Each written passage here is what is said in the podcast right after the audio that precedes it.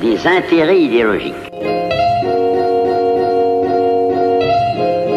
Écoutez, j'ai le soldadès d'un Brésil qui, je le crains, n'existe plus. Et dont les créations culturelles, artistiques, sociales, religieuses étaient des apports essentiels au patrimoine de l'humanité.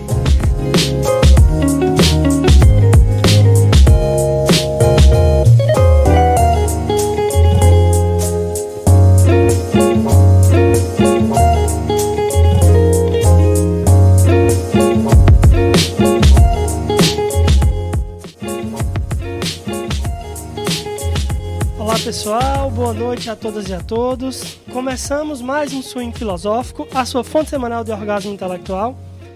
E hoje, mais um tema muito interessante, é, mais um tema que é central no nosso contemporâneo. Nós vamos pensar o empreendedorismo na escola como aliado ao discurso da necropolítica. Então, é, temos um convidado excepcional, um convidado bem interessante. E lembrando que o Swing Filosófico é patrocinado pela Lanchonete Bezerra, né, que é uma empresa que está há mais de 25 anos aí no mercado, trazendo muito alimento de qualidade para nós. Então, boa noite a todo mundo, boa noite, professor, boa noite, Luiz Fernando. Vamos lá iniciar o nosso diálogo. Boa noite a todos e a todas, sejam muito bem-vindos a mais um Swing Filosófico aqui pela Rádio Atual a força da nossa voz, transmissão simultânea pelo Facebook, YouTube e Rádiosnet.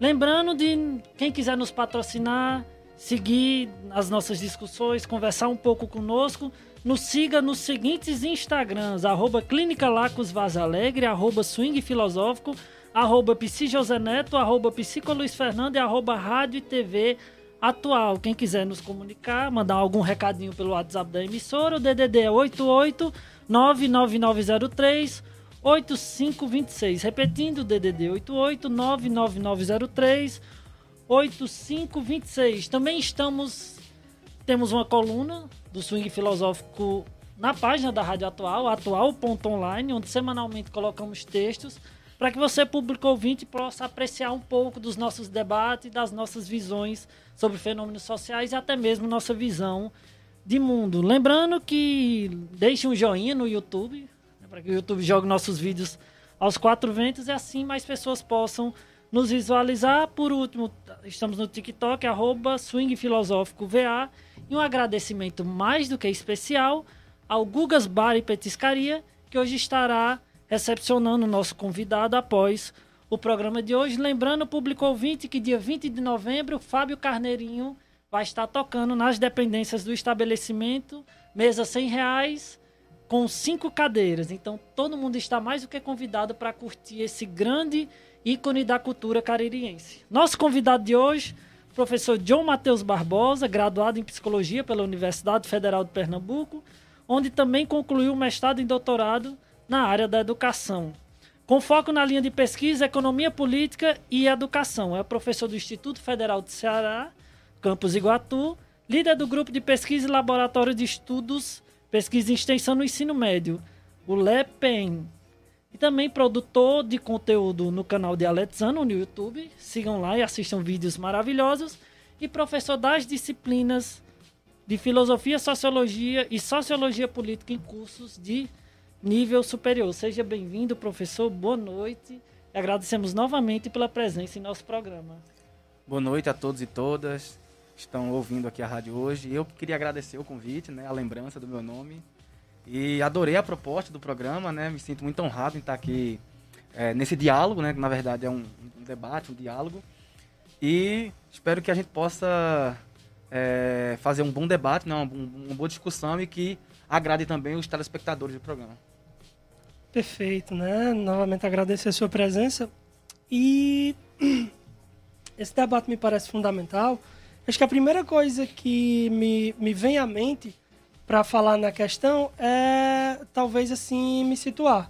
É, pensar talvez no lugar de fala. Eu acho que esse é um, um norte interessante. Eu, por exemplo, sou oriundo de instituições públicas, tanto no ensino fundamental como no ensino médio. Já no ensino superior, né, por limitações, até do ponto de vista aqui dos cursos de psicologia que nós temos na região, cursei o ensino superior na, em uma instituição privada. Mas é, acho que esse ponto é importante, né? a questão estatal. Porque mesmo do ponto de vista das instituições privadas, elas seguem um modelo estatal, elas seguem um modelo de educação do Estado.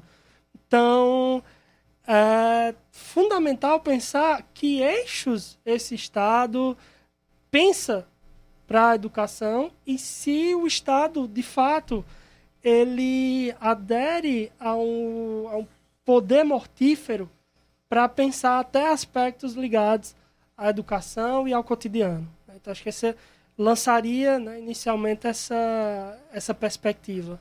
Para lançar minha perspectiva de uma forma bem rápida, professor, o que é que a educação brasileira realmente almeja, na sua opinião? Qual o objetivo fim da educação brasileira? Então, é, bem, primeiro, duas questões muito importantes e interessantes, né? É, eu, eu, uma das disciplinas que eu dou, ministro, é chamada de Economia Política da Educação. Enfim, às vezes ela muda de acordo com o curso, mas, em tese, é a discussão de como a economia política influencia na educação. E aí, o método dessa disciplina que a gente aborda é justamente que a defesa, a premissa inicial é de que não dá para entender educação e o papel do Estado e os sentidos que a educação em qualquer país ela possa assumir se eu não entendo o processo da economia política. Né? E aqui reforço, economia política, porque não existe economia escolar da política, apesar dos economistas né, das mídias dominantes apresentarem lá um gráfico onde a pobreza está subindo, o mercado está em crise, né? o mercado está nervoso. É, tá engraçado, né? O mercado nervoso dá Rivotril, né, para ele, o mercado tá nervoso, que história é essa? Quem é o mercado, né? Então, uhum. é, essas análises, elas mostram um mercado sem gente, né? Por quê? Porque eles tiram o aspecto da política. Então, o que é que a gente o que é que a gente estuda nessa disciplina, por exemplo, acho que responde um pouco do que vocês colocaram. Então, veja, se a gente não entende, por exemplo, que o Brasil é um país que tem uma economia dependente, né? ou seja, é um país que a gente saiu da colonização, mas entramos numa, num processo de formação social de dependência. Então, o Brasil tem uma liberdade, né? uma independência formal, mas é, por conta do, dos processos econômicos que ele assume dentro do capitalismo global, que especificamente seria continuar o seu papel de colônia, então nós dependemos financeiramente, culturalmente intelectualmente das chamadas potências, né, dos países de centro do capitalismo. E aí veja, o fato, por exemplo, da, dentro da cadeia produtiva global, seja a produção de carro, seja a própria produção de combustível, por exemplo, o fato do Brasil exercer, executar as funções primárias, as funções primitivas desses processos e não as funções tecnológicas, nos lega uma orientação, um sentido de educação que corresponde a esse projeto. Então, por exemplo, no final da disciplina, a gente sempre conclui lá na minha disciplina de política de, de educação que o sentido da educação no Brasil é reproduzir a nossa colonialidade, né? E aí a, a própria o próprio a própria lógica do, do é, que está em voga agora que é do empreendedorismo ela já carrega é, é, esses aspectos. Quer dizer, é, uma, uma, das teorias que foram criadas lá na década de 50 para é, é, justificar por que, que países como o Brasil eram atrasados uma teoria chamada teoria do capital humano. Que em síntese ela defendia que os países são atrasados porque não investem em educação. Ora, a gente teve, pelo menos no governo Lula e Dilma, é, investimentos mais amplos em educação que a gente não teve em, nenhum, em, quase nenhum outro governo. Todavia, como a nossa economia ela é dependente e a gente não tinha plataforma do âmbito do trabalho para absorver é, esses novos quadros que estavam vindo ali, da interiorização das universidades, da ampliação do ensino superior com o FIES, com o ProUni, o que é que você tem hoje? Você tem hoje uma parte de mão de obra qualificada na, no call center, no setor de comércio, posto de gasolina. Uber, eu tenho amigos doutores que são, fazem Uber. Né? Então, se eu pudesse sintetizar numa, numa expressão, é, eu gosto de dizer que é, no Brasil, pelo fato do, do, do de, de, nós reproduzimos né, a nossa condição econômica colonial, nós temos no Brasil um sentido educacional colonial e que é reforçado pelo Estado. Então, e mesmo a educação pública, né, e aí uma das características dessa educação colonial no Brasil é mesmo a educação pública, ela é orientada por uma racionalidade privada, que a gente chama de racionalidade neoliberal, né? tem um livro muito bacana do Dardot e do Laval, que eles colocam eles o, o título do livro é O neoliberalismo como uma nova razão do mundo. Então, hoje, mesmo hoje, nos, nos setores públicos, eu digo isso pelo, pelo Instituto Federal, o qual trabalho, a racionalidade de empresa é muito presente em diversos aspectos da instituição, seja no currículo, na extensão, no ensino, na pesquisa. Tanto que agora, a maioria dos, edita dos editais, por exemplo, que a gente vai concorrer, e é engraçado, né? A gente que é das ciências humanas está lá. É, projeto mentoria. Aí tem toda uma linguagem de empresa. Não, agora você, você não tem mais orientando, agora são mentorados.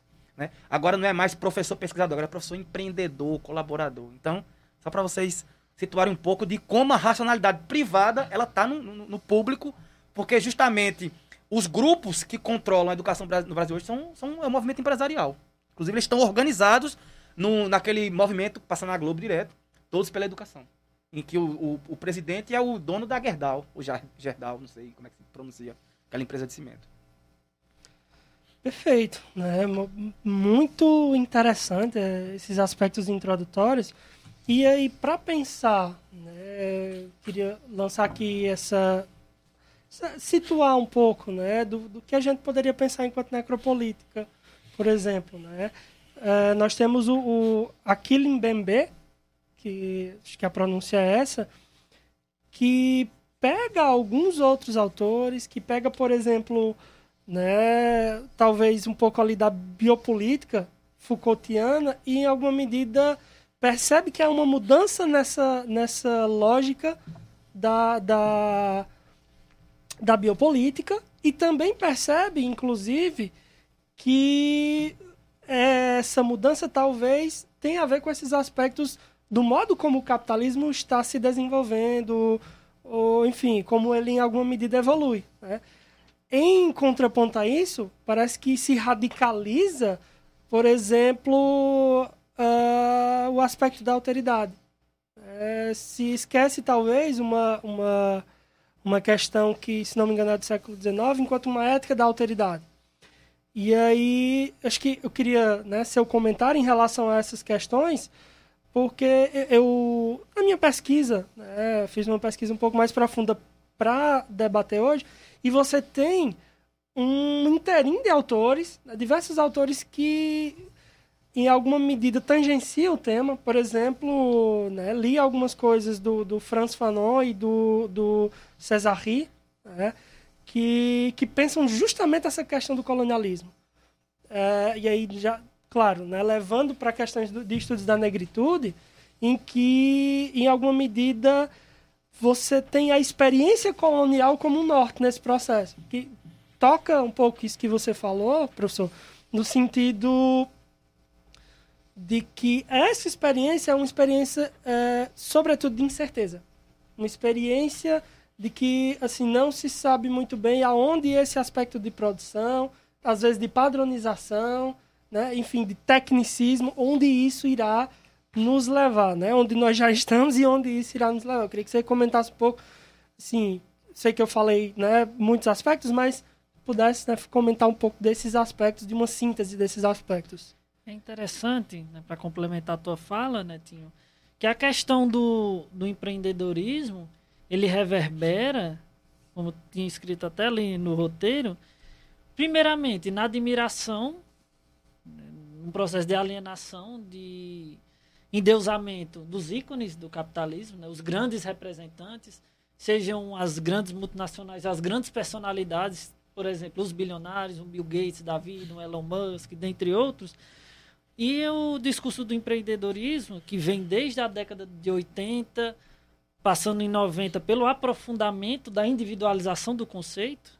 ao invés de falar sobre os grandes empreendedores, né? ou seja, os grandes magnatas, os que possuem realmente o capital para fazer o, o, negócio girar, e coloca-se essa ética do, do empreendedorismo, principalmente com o advento do Sebrae, no sujeito nos indivíduos sem levar em consideração a reprodução das profissões onde as pessoas empreendem num grau de subalternidade. É o motorista de táxi, é a doceira. São profissões onde o sujeito vai estar produzindo, empreendendo, tentando um lugar ao sol, só que a custo de muitas coisas, inclusive da própria sanidade mental. Né? O custo de muitas vezes estar no empreendimento E o próprio Estado em si, com essa perspectiva da necropolítica, é que achata o sujeito. São tão, uma carga tributária tão grande, por exemplo, que o pequeno empreendedor mal tem liberdade de crescer. Tá, você vai pode até crescer, mas vai crescer de uma forma muito pormenorizada. Perfeito. É, essas questões que vocês colocaram, né? É, eu, eu acredito que haja uma. Veja, a gente. O, o, o chão concreto, né? Há um chão concreto que unifica a necropolítica e o empreendedorismo. Né? Esse chão concreto é o, é o chão da crise do capitalismo e de seu esgotamento civilizatório. Né? É, se pegar, por exemplo, Estivan Mesários, lá em 60, década de 60 e 70, né? ele já defendia essa tese, lá, lá no livro chamado Para Além do Capital, ele mostra o que de fato é, é o, que, o que é que ele chama de crise do capital. Então, uma das características da crise do capital é a incapacidade da sociedade capitalista oferecer saídas para os sujeitos. Né? E aí, veja, onde é que entra necropolítica, como é que se articulam dentro desse panorama necropolítica e, e, e empreendedorismo? Eu acredito, você colocou a biopolítica, adoro esse conceito de Foucault, né? Apesar de não, não ser um estudioso de Foucault, adoro o conceito de, de biopolítica. Por quê? Porque, na minha visão, a necropolítica é a expressão contemporânea né, de até onde pode chegar a biopolítica. Né? Então, Foucault já dizia, na biopolítica é o controle, é, é, é, o governo dos corpos, né? E aí o Foucault ele vai dizer, ó, esse governo ele se, se materializou historicamente a partir de várias... E aí ele vai dizer como ele vai dar uma ênfase, né, como a racionalidade, como a linguagem, né, que estrutura controle, o discurso, o discurso, como o discurso sempre foi um instrumento de biopolítica. Mas veja, em um dado momento em que nós estamos assistindo um esgotamento civilizatório e o capitalismo entra num processo de crise, que o que sai de dentro dele é mais barbárie, o discurso não dá mais conta. Então, é onde entra para mim a necropolítica. Nós estamos assistindo hoje a eliminação física dos mais pobres no mundo. Isso se dá para mim. A pandemia escancarou isso. No Brasil e no mundo. Pessoas foram deixadas para morrer porque é um projeto. Né? O David Harvey é um autor norte-americano, ele tem um livro chamado As 17 Contradições do Capitalismo. E uma delas que ele coloca é a descartabilidade. Então ele fala, ele diz, ó, o capitalismo ele tem uma tendência à automatização e, a, e o deslocamento da inteligência humana para a máquina, que vai chegar um momento que o sistema vai precisar descartar pessoas, porque vai gerar um excedente.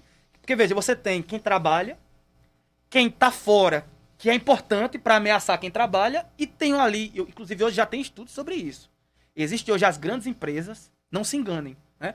Eu falo, falo aqui do Elon Musk, do existem relatórios de que esses caras ficam discutindo qual seria o contingente populacional excedente do mundo, que se morrer não faz falta. Então você tem, de hoje, você viu na pandemia, que uma parte desse excedente, principalmente os mais velhos, os idosos, foram embora, infelizmente, por conta dessa, dessa, dessa agenda de descartabilidade do sistema global, capitalismo global, e que no Brasil é muito, muito mais expressivo. E por outro lado, por exemplo, uma outra expressão disso é a própria política de imigração que a gente tem no mundo, né? Quer dizer, os países se fecham para as pessoas que não têm oportunidade no seu país, tal, o cara morre nadando no, no, no, meio do caminho, né? Aquela, a imagem daquela criança lá, morta lá no, nas margens do rio, aquilo ali é muito forte, né? Então veja, a necropolítica é hoje a expressão mais aguda da biopolítica. Então é o controle do corpo eliminando aquele excedente que não vai ser controlado pelo discurso. Que é, o, é, é aqueles que ameaçam uma fratura social, de fato. Né? A rebeldia revolucionária. E aí, veja, e, então, veja, e hoje, no plano do discurso, o empreendedorismo, ele é um forte instrumento do controle subjetivo das condutas. Né? Já, o próprio... É, o, os, os, os, autores, né, o, o próprio Dardo Laval, é, eles já mostram lá, por exemplo, como é, a, essa ideia da, de que nós somos empresa, de que nós somos uma agência empresarial, como isso tem, acima de tudo, uma repercussão das nossas condutas. É um controle normativo de condutas, veja, e uma ingerência subjetiva. Então, então veja, se a gente for pegar a escola, né? É, é, se vocês pegarem hoje, por exemplo, a, essa reforma do ensino médio, essa nova, né? É algo que eu venho me, venho me, me, me debruçando, estudando bastante. E se você pega lá a reforma do ensino médio, pega lá a Base Nacional Curricular Comum, a chamada BNCC, uhum. você pega lá o que é que eles consideram como as competências e habilidades fundamentais para os estudantes está lá, resiliência. Quer dizer, no mundo em crise, o mundo se acabando, a principal competência para a juventude é ter paciência. Ou seja, é docilização da juventude. É fazer com que a juventude não entre em colapso. Daí a ideia de como a gente, a gente já está assistindo né, no século XXI os processos de sofrimento psíquico, principalmente na juventude. Afinal de contas, a ideologia empreendedorista vende uma coisa, a mídia, isso, né, os coaches, tem todo um aparato burguês para vender essa ideia de uma do New Deal, né, de uma se você quanto mais você estudar, quanto mais você se dedicar, mais você vai ter um esse profissional e de repente o, a, a, o jovem chega no mundo e é totalmente diferente do que a escola disse. Por isso que eu digo, né, eu, faço várias, eu participo de várias formações com professores da rede estadual, da rede federal e digo, empreendedorismo é uma mentira. E nós estamos, ao contar isso na escola e ao exercer isso na escola, estamos matando a juventude.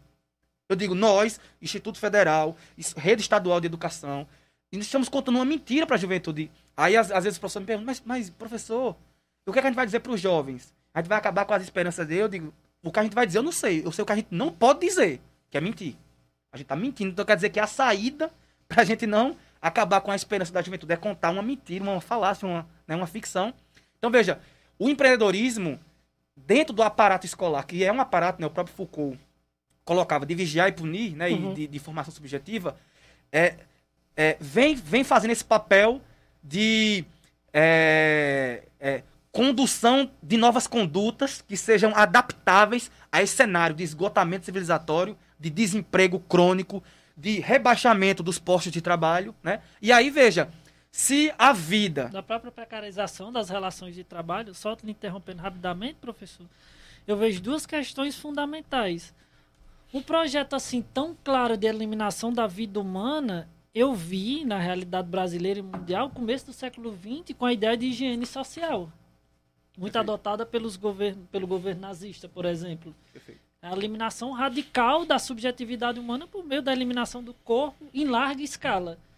Só que nós fazemos essa eliminação enquanto sociedade em larga escala de uma forma muito mais sutil. E por outro lado, a ótica do empreendedorismo vai muito no sentido que o Bicho Han fala, que a gente já discutiu muitas vezes aqui no próprio programa, sobre a sociedade do desempenho e o sujeito enquanto microempresário de si. Enquanto eu tiver forças e resiliência, que foi a expressão que o senhor utilizou, para aguentar o tranco, então eu vou até o fim desse processo, independente do quanto eu me desgaste ao longo da caminhada. Por isso que se percebe tantos sujeitos esgotados, que é um discurso praticamente universal dessa época de pandemia. Só ir no meio da rua como você está se sentindo, cansado, esgotado, debilitado. É um fenômeno quase universal. Quem não tiver dito isso pelo menos uma vez nesse período de pandemia, onde se realmente se acentuou, acentuou todas, todos os embates sociais, ele não está nesse universo. Ele pode estar em outro plano, mas não nesse.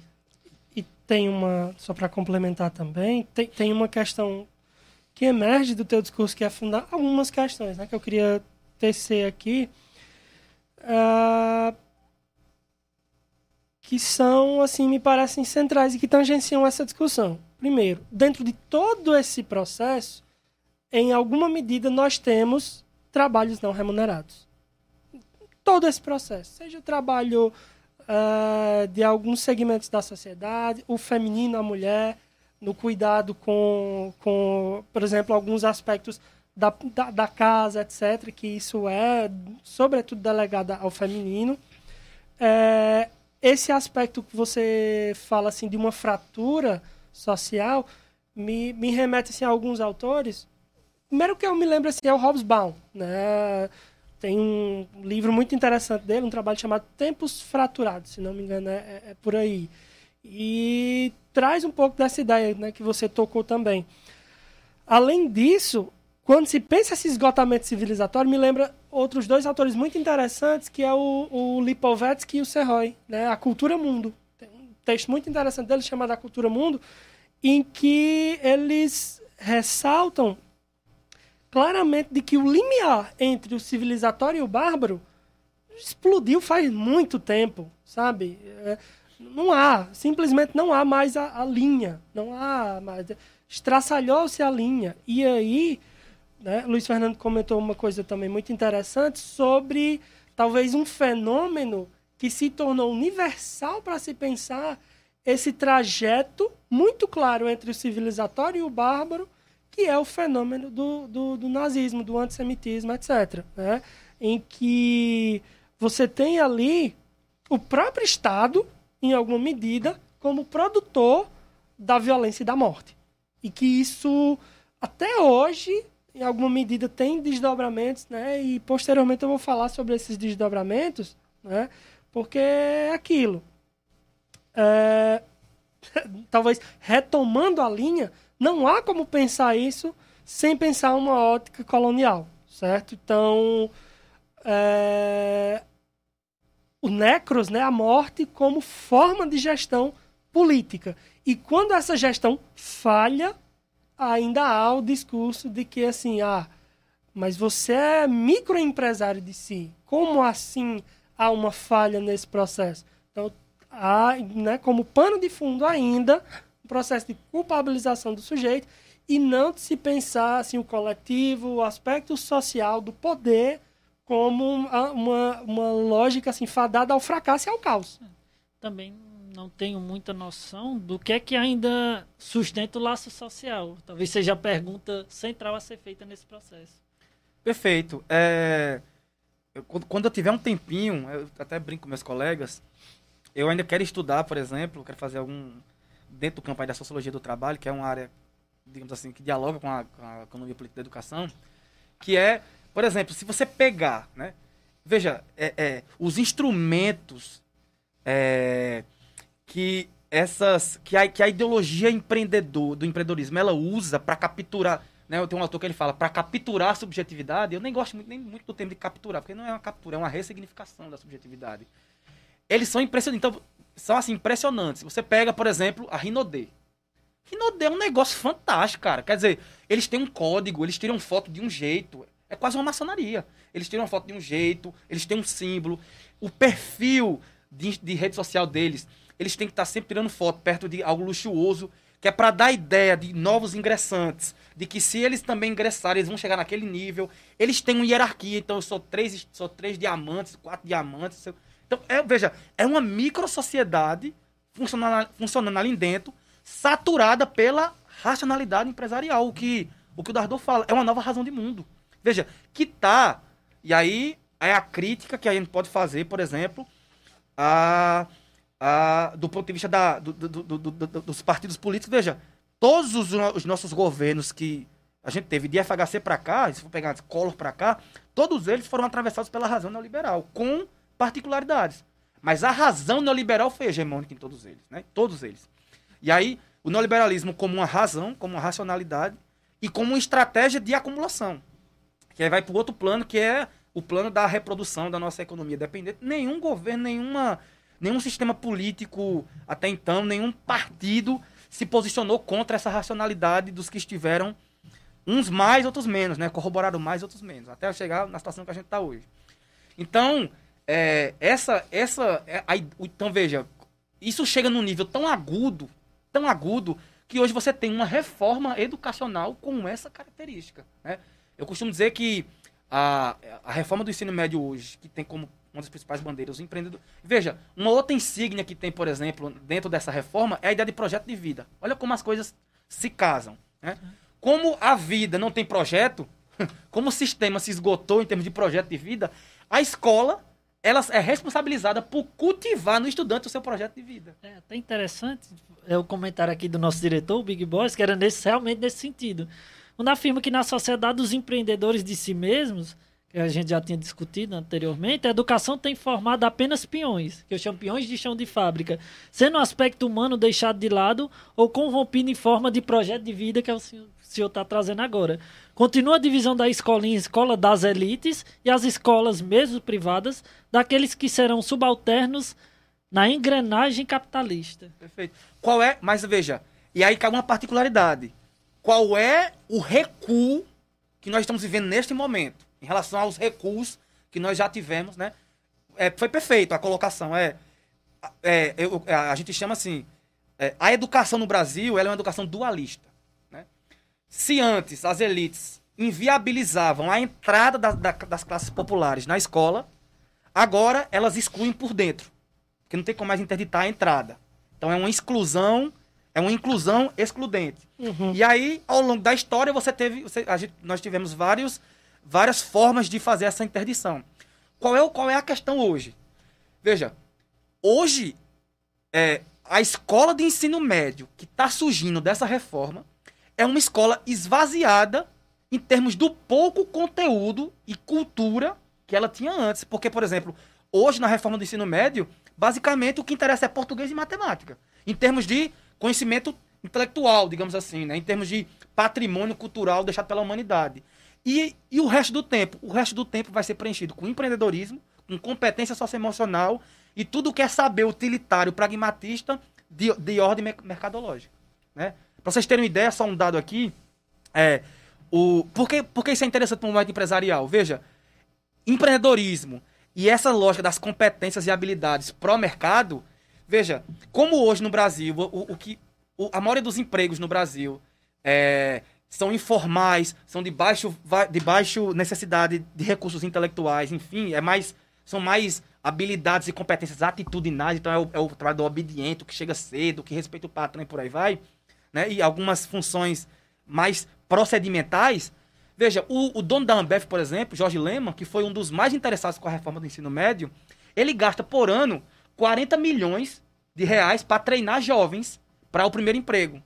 O que foi que aconteceu? Ele conseguiu levar essas competências e habilidades para dentro da escola. Então ele foi poupado em 40 milhões de reais. É disso que a gente está falando.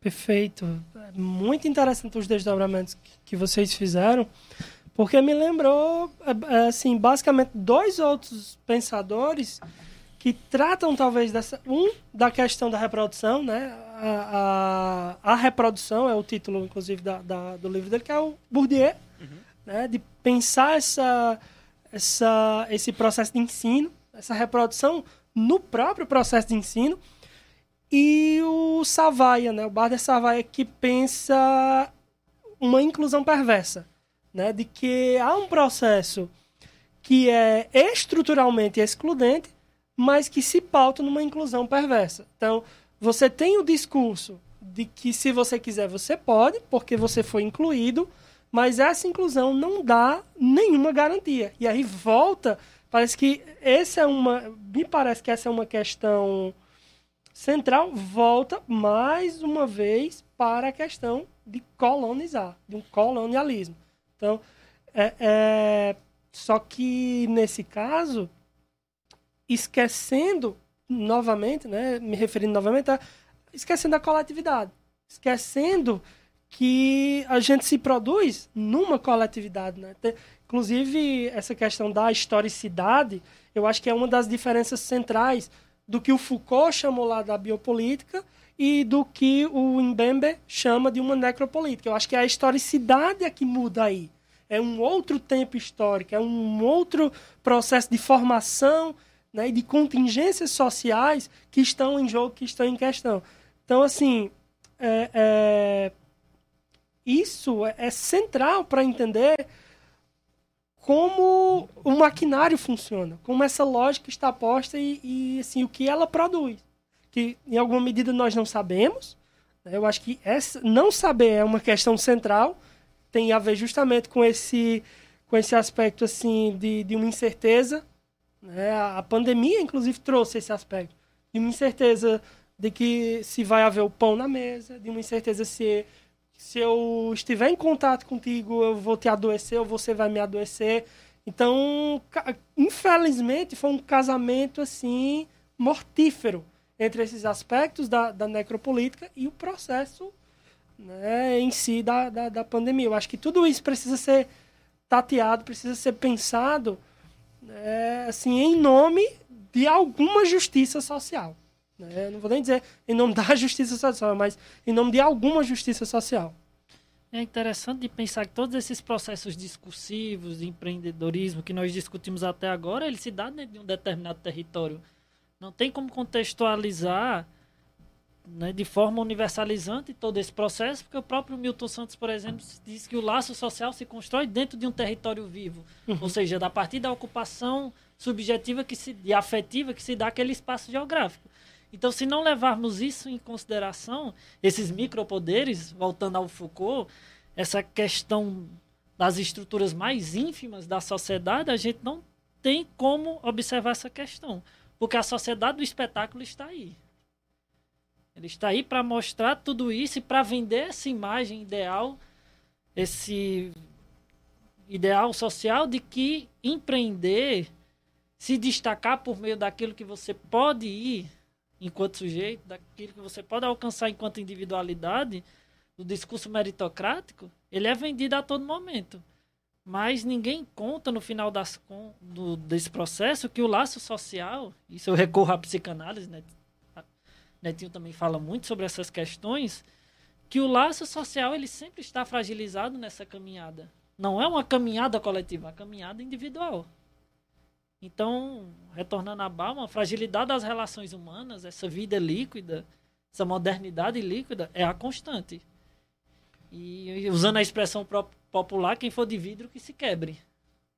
Tem uma. Isso me fez lembrar, né, rapidamente, uma questão central que é do limite do poder. É, parece que na biopolítica e na necropolítica, o, talvez o, o direito ele é subvertido, sabe? Há uma subversão do direito no sentido de que o direito é, deveria ser isonômico. Né? Então, há a necessidade dessa subversão, subversão do laço social, subversão do, do, do campo jurídico, para que esse poder ilimitado, esse poder mortífero, ele, ele impere, né? esteja aí a, a, a, a todo momento. Eu queria né, pedir licença rapidamente para a gente dar uma olhada aqui nos nossos ouvintes maravilhosos. É, quer começar pelo Facebook? Pronto, perfeito. Primeiramente, né, lembrar novamente aos nossos ouvintes dos nossos patrocinadores, que é a Lanchonete Bezerra e também o Gugas Bar, que, que nos oportunizam estar ocupando esse espaço de saber, esse lugar de privilégio diga-se de passagem, já que você começou com lugar de fala, estamos ocupando aqui um lugar de privilégio e muitos outros nos referendam. Então, uhum. eles também são responsáveis por esse processo, que é o Gugas Bar e Petiscaria, aqui ao lado, né, na Praça da Lagoa. Inclusive, lembrando que dia 20 de novembro vai ter o sensacional show do Fábio Carneirinho, uma das nossas assumidades culturais da região do Cariri. A mesa a 100 reais. Né? Cabe cinco pessoas nessa mesa, então é um preço bastante interessante. E por fim, a Lanchonete Bezerra, que há mais de 25 anos está no mercado oferecendo o melhor no quesito lanches aqui da nossa cidade. Então vamos lá para os nossos amados. Menésia Leonardo, nossa grande vereadora do nosso município, boa noite, seja muito bem-vinda. Maria José, boa noite, seja bem-vinda. Carlos Maurício, do programa Raízes do Sertão, que está aqui todas de segunda a sexta-feira, de 3 a 5, trazendo o melhor do forró pé de serra para nosso público ouvinte. Juliana Sati, também uma das nossas grandes fãs, junto com a Jadna, seja bem-vinda, boa noite. Vai ter brinde. É, não deixe esquecer que no final do ano as duas vão ganhar brinde pela sua idade em nossos programas. Antônio Mateus, seja muito bem-vindo. Jéssica Lima, minha amiga dos Sons do Brasil, Seja muito bem-vinda. Né? E ela coloca Balma com uma, um emojizinho do coraçãozinho. Ela é super fã das teorizações dele. Netinho? É, vamos lá, pessoal aqui no YouTube, né? Andresa, Cheira, amor, boa noite. Jadna Araújo, boa noite. Professor Rafael Sobreira, nosso grande professor do Conversas com o Jovem Professor e do Boteco Nerd. Boteco também que eu né, faço parte aí. Bruno, boa noite. Rafael está dizendo uma coisa aqui bem interessante, né? De que esse aspecto empreendedor necropolítico na escola leva a fenômenos absurdos, como as dezenas de perfis nas redes sociais de crianças coach. E isso, só é, complementar rapidamente, isso às vezes até enquanto fenômeno religioso, né? De crianças pastoras e, enfim, né? É uma coisa tosca. Romário Carvalho, também do Boteco Nerd, boa noite. É, ele está dizendo aqui, eita, os caras se garantem demais. Jones Alves está dando boa noite. Rita Maria está dando boa noite também. Romário está dizendo o seguinte: empreendedorismo é uma mentira. Né? A meritocracia não existe. 90, 98% da vida é sorte ou acaso. Nada é garantido. É, de fato, é, o, o Romário aqui é quase psicanalista. Ninguém pertence a lugar nenhum. Todo mundo vai morrer. É, venha ver TV. Ah, é claramente aqui uma citação do Rick Morty, né? No one's belong anywhere, everybody's gonna die, come watch TV. Show. É, João Duarte também está dando os parabéns. E aí temos alguns, mais alguns comentários. Rafael dizendo aqui: todos os eventos da humanidade são históricos, como mencionado. Na história sempre temos uma visão caracterizada pelo historicismo, por isso precisamos ter cuidado com o anacronismo histórico. Show. É, e ele fala também o seguinte: mas é bem verdade que o sistema capitalista se apropriou do conceito de educação pública desde a década de 50 e retornou esse, esse projeto de alguns anos para cá com essa visão tecnicista e empreendedora. É, a Rita Maria está dizendo o seguinte: Romário, o que seria da vida se não fosse um, um romantismo da coisa, né? É, ou tudo que inventamos para melhor viver. Davidson está dando boa noite, o Romário está comentando aqui, né? Muito bem colocado. Magda está colocando vários corações, dizendo que diálogo. Obrigado, Magda. Paulo Davidson falando aqui de Romário, né? Que Romário tá virando poeta. E a Adriana Brasil também dando boa noite. Então, galera, vocês são incríveis. Muito obrigado pelos, pelos comentários, pela participação de vocês. Isso é muito importante pra gente. Muito obrigado. E é o que, de fato, nos sustenta nesse lugar. Certo? Então, muito obrigado. É, vocês. tem tempo ainda, né? Temos, fica à vontade. À vontade. Porque tá tão, é tão gostoso o debate que você pensa mil uma coisas e, enfim. Mas, assim, eu queria. É, já, assim, eu acredito que esse debate, pelo, pelo que vocês estão colocando, né? A gente tá aqui traçando um pouco, fazendo aqui um, um, uma espécie de raio-x é, do que, de fato, como se apresenta o neoliberalismo hoje, né? Como superestrutura, ou como é, cultura, a cultura do capitalismo tardio, do capitalismo em crise, é o neoliberalismo, né? Em suas diversos desdobramentos e versões, né?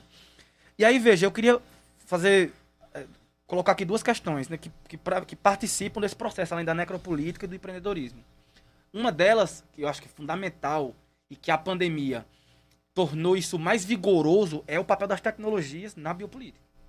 Das novas, ou das novas tecnologias da informação, né? É, por que eu digo isso? Porque, veja, é, tem uma tem um site muito muito bacana chamado Capitalismo Vigiado é de um grupo de pesquisadores da, UN, da UNB, se eu não me engano. E eles vão ali, por exemplo, desenvolver uma pesquisa mostrando né, o, o quanto custa é, o, o, gratuito dessas plataformas, por exemplo, que agora, no, na, no, na pandemia, com o ensino remoto, né, as escolas, os sistemas estaduais de ensino, os sistemas federais de ensino, todas incorporaram, né? E aí eles fizeram um estudo sobre quem são as empresas que estão por trás dessas plataformas. Aí eles colocam, ele coloca lá quatro, cinco.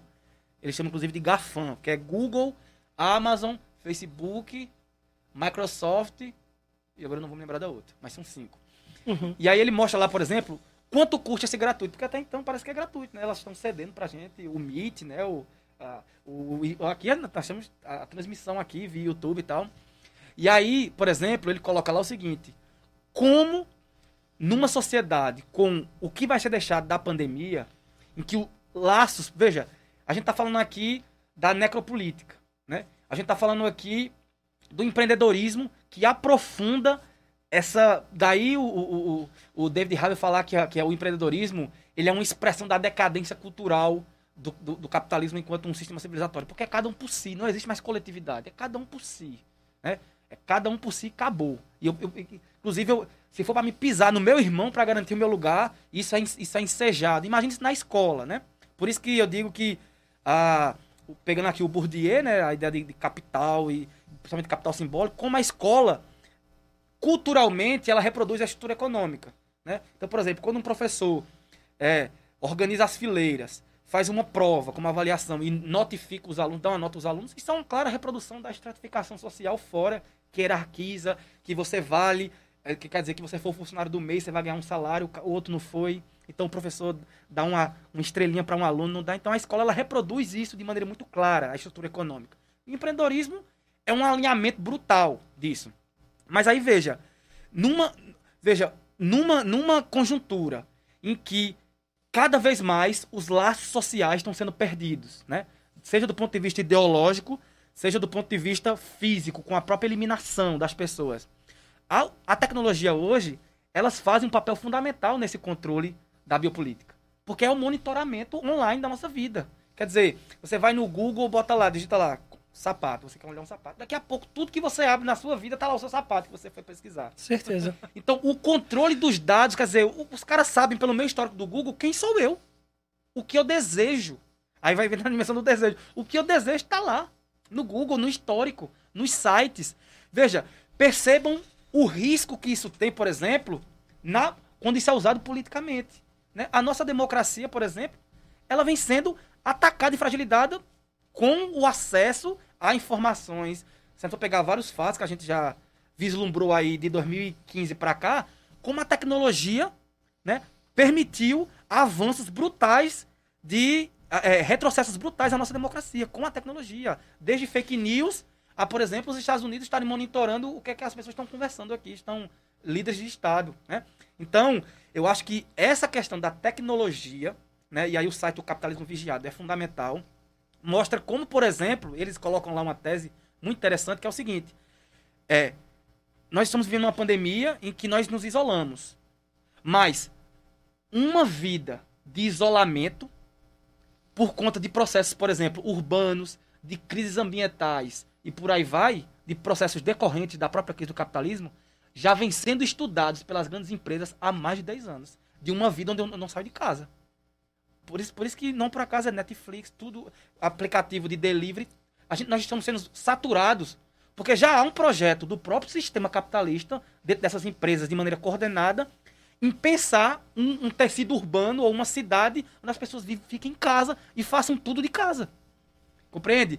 Então, uhum. agora, a, a, pandemia ela antecipou esse processo. Então, eu acho muito importante também.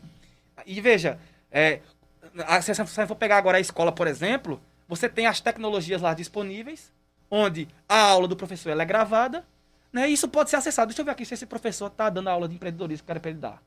Então, olha o tipo de avanço de controle do trabalho do professor, do que ele produz e dos alunos que a pandemia abriu, né? A, a, a Naomi Klein, ela fala da doutrina de choque. É um documentário que eu recomendo vocês assistirem no YouTube. Ela diz o seguinte: como em momentos de catástrofe global, como por exemplo a pandemia, isso abre a possibilidade para o capitalismo nos empurrar o que tem de pior, porque nós estamos tão atônitos, tão confusos com o que está acontecendo, que a boiada passa, né? Como disse o ministro lá do meio ambiente, a boiada passa. Uhum. Então ela diz, nós, nós é, na educação, por exemplo, a gente foi empurrado, né? nos empurraram vários é, mecanismos de controle via ferramentas digitais e a gente atônito, confuso, é, num drama da pandemia, a gente acaba aceitando e normalizando porque pela condição em que a gente está naquele momento. E pela nossa condição subversiva enquanto seres humanos, quando a gente foge dessa lógica ou tenta fugir, ser revolucionário, o aparato repressivo ele faz a sua vez. Se a tecnologia não dá conta, o aparato repressivo vem e completa. Né? À toa que nós entregamos cada vez mais a nossa liberdade, isso vai no paradigma liberdade e segurança do Bauman, nós entregamos cada vez a nossa liberdade ao próprio Estado. Não é à toa que, por exemplo, recentemente instalou-se aqui o batalhão do raio, que é a polícia especializada, foi uma verdadeira festa. Quem estava lá viu o espetáculo louvando o raio que seria o salvador da pátria, enquanto as questões das desigualdades sociais, dos processos educacionais alienantes nem de longe são citados. Então, se a tecnologia não resolver, a PEA vai resolver, de alguma forma. A abordagem truculenta, a abordagem mais enérgica, e nós batemos palmas e nos sentimos aliviados, porque uma, duas ou três pessoas que são objetos do nosso ódio, depositamos nossa descrença na humanidade, estamos direcionando realmente nosso ódio às pessoas erradas, eles estão muito mais acima do que isso, nos governam, diga-se de passagem, e nós direcionamos esse ódio, como o Netinho bem falou, à destruição, à eliminação da alteridade, para que a gente sinta o mínimo de segurança. Mas sem levar, deixar de levar em consideração que essa hipersegurança torna o Estado cada vez mais ditatorial. muito interessante. Assim, as falas de vocês me fez pensar algumas questões que eu acho interessantes, fundamentais. Vamos lá, primeira. É, eu acho que esse aspecto de uma talvez assim de um, de um recanto moderno no, no, no seu castelo particular né? Uma coisa que até o, o, eu gosto muito do, do Humberto Gessinger né, ele ele fala algo assim nas grandes cidades um pequeno dia a dia. Os muros e as grades nos protegem de quase tudo mas o quase tudo quase sempre é quase uhum. nada e nada nos protege de uma vida sem sentido antes desse aspecto da tecnologia, nós já tínhamos um aspecto, em alguma medida, desse isolamento, de, dessa, dessa perca de uma ética da alteridade.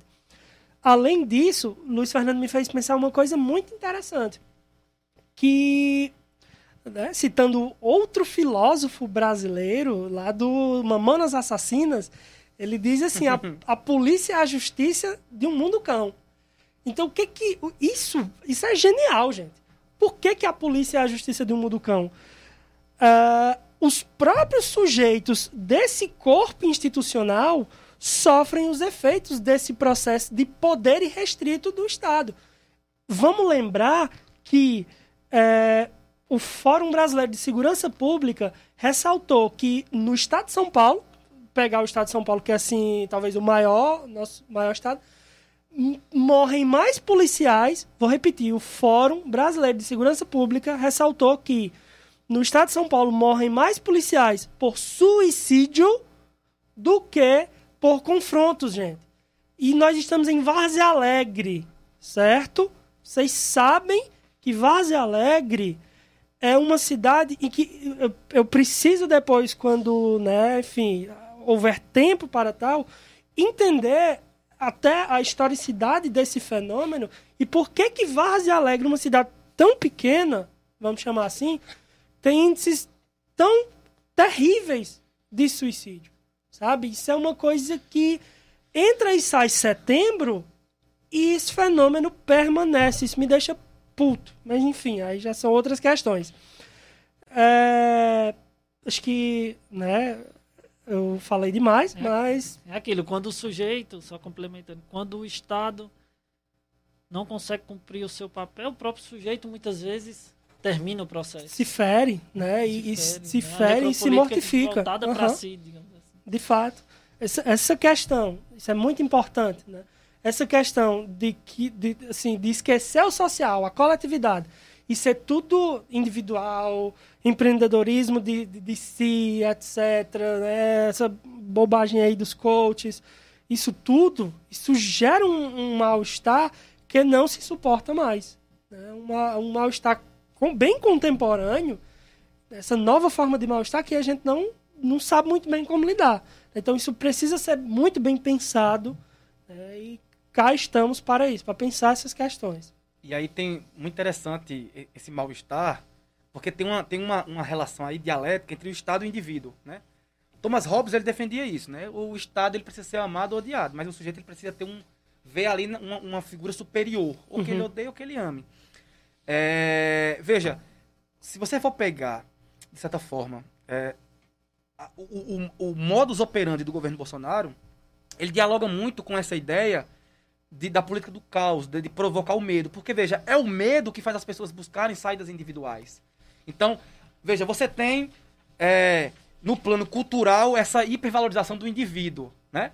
E você precisa também, no âmbito do Estado, criar a ideia de que toda hora nós estamos em insegurança, em insegurança, né? Ou seja, não estamos seguros.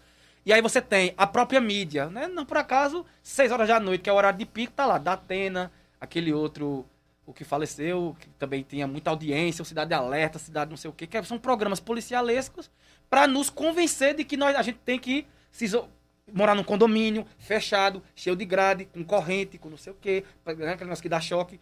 Então, veja, você, é, há uma dialética muito forte aqui entre a produção de um discurso que valoriza a individualidade e a produção de um clima de insegurança para dar vazão a esse Estado que o Freud dizia lá, né, o Estado como pai, o pai primeiro, né, a figura do pai primeiro ou seja, o Estado protetor, o Estado que protege os indivíduos. Ou seja, os indivíduos, eles não. E veja, isso vai rebater no período eleitoral quando a gente olha para quando as pessoas olham para os políticos como figuras messiânicas, figuras salvacionistas, de vários lados. Você tem isso.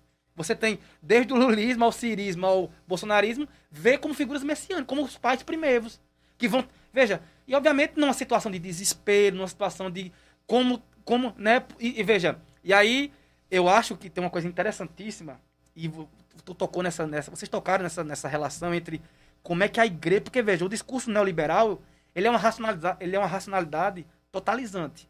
Ele abarca desde a religião ao âmbito do trabalho, à educação, ao esporte, né? E aí é impressionante como as igrejas evangélicas, elas vêm cumprindo um papel, principalmente evangélica, vem cumprindo um papel que é de fazer, é, veja, onde onde a politização, né, principalmente das periferias, onde a organização social não chega para politizar as pessoas, para dizer, ó, a culpa de você ter esse. Né, não é sua. Não é porque você não é empreendedor suficiente, é porque existe uma estrutura econômica. Tá lá a igreja evangélica, aquela pequenininha que começa lá na rua, no bairro. O, o, a pessoa é esculachada no trabalho, ela não se vê como pessoa, como gente. Aí chega a igreja evangélica, convida ele, bota um paletó nele, bota uma gravata e diz: aqui você é gente. Aqui você pode falar, aqui você pode cantar. Aqui você pode organizar as pessoas. Então, veja, isso preenche o vazio subjetivo que o neoliberalismo cria. Né? Que, veja, aparece. Então, por isso que na política hoje há uma relação muito forte entre militares e evangélicos. Porque são as figuras hoje que oferecem alguma saída.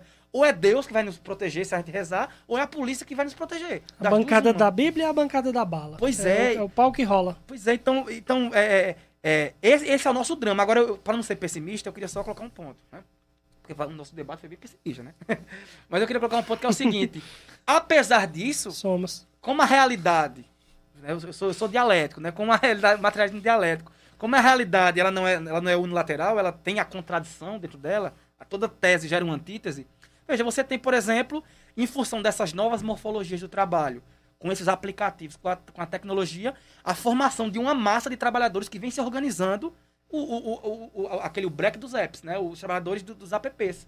Que vem criando uma. Os caras vêm se organizando em movimento social, em partido político, vem fazendo movimento de bairro. Né? O, o Galo mesmo que foi preso. Ou veja, quando um, um, um, motorista de um aplicativo vem ser preso, né? E isso ganha uma repercussão nacional, é porque tem alguma, alguma importância. Ele, tá, ele, ele, ele tem, tem alguma ameaça ali posta que o Estado está reconhecendo nele. Então, veja, a gente tem hoje, e aí é onde eu acho que os sindicatos precisam repensar, os movimentos sociais precisam repensar, porque há uma nova constituição de uma massa de trabalhadores precarizados, informalizados, vivendo no, na, na rabeira do processo é, de condições de vida, mas que tem uma vontade. Veja, é, é, é uma coisa que Vladimir Safadi fala. O desamparo é uma coisa interessante. Quando o sujeito está desamparado, que ele vê que ele não tem mais nada a perder, ele fala isso no livro Circuito dos Afetos. Ele diz, ó, por que é que os moradores de rua você vê assim, a, capacidade artística deles é sensacional. Porque quando o cara já perdeu tudo, não tem mais nada a perder, a criatividade dessa pessoa, ela, é ela se liberta. Porque não tem mais nada para perder, ele já perdeu tudo.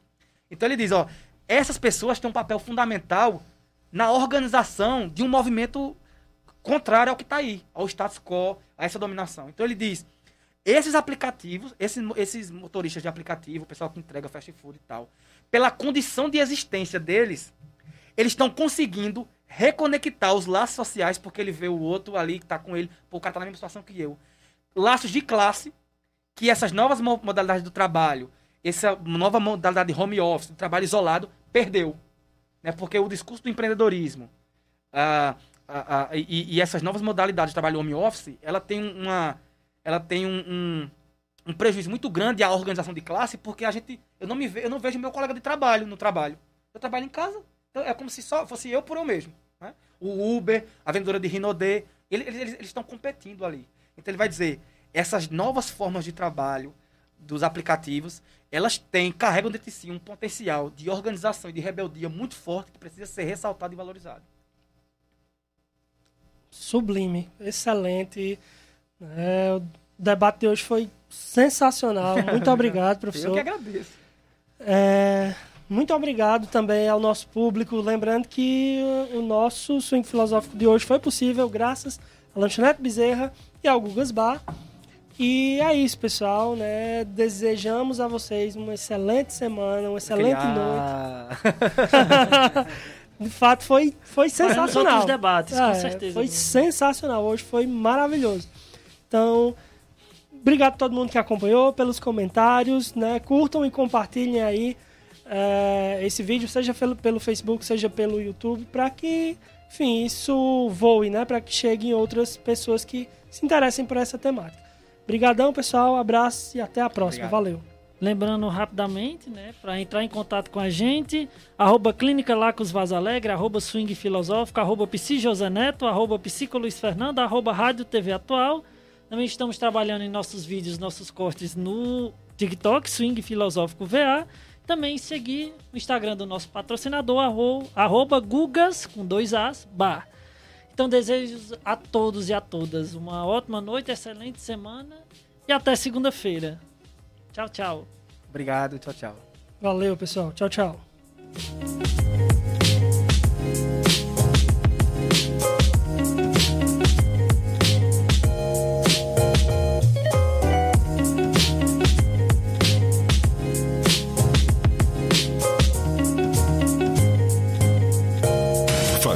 Transações bancárias na internet. Pedir um lanche, almoço ou jantar na internet. Táxi, passagens, universidade na internet. As empresas evoluíram. Estar na internet é essencial. Porque com rádio seria diferente. Atualize. Viva o novo. Vem pra atual. Muita informação, música e entretenimento conectados onde você estiver. No Facebook e Instagram. Acesse arroba Rádio TV Atual. Atual Online. A força da nossa voz.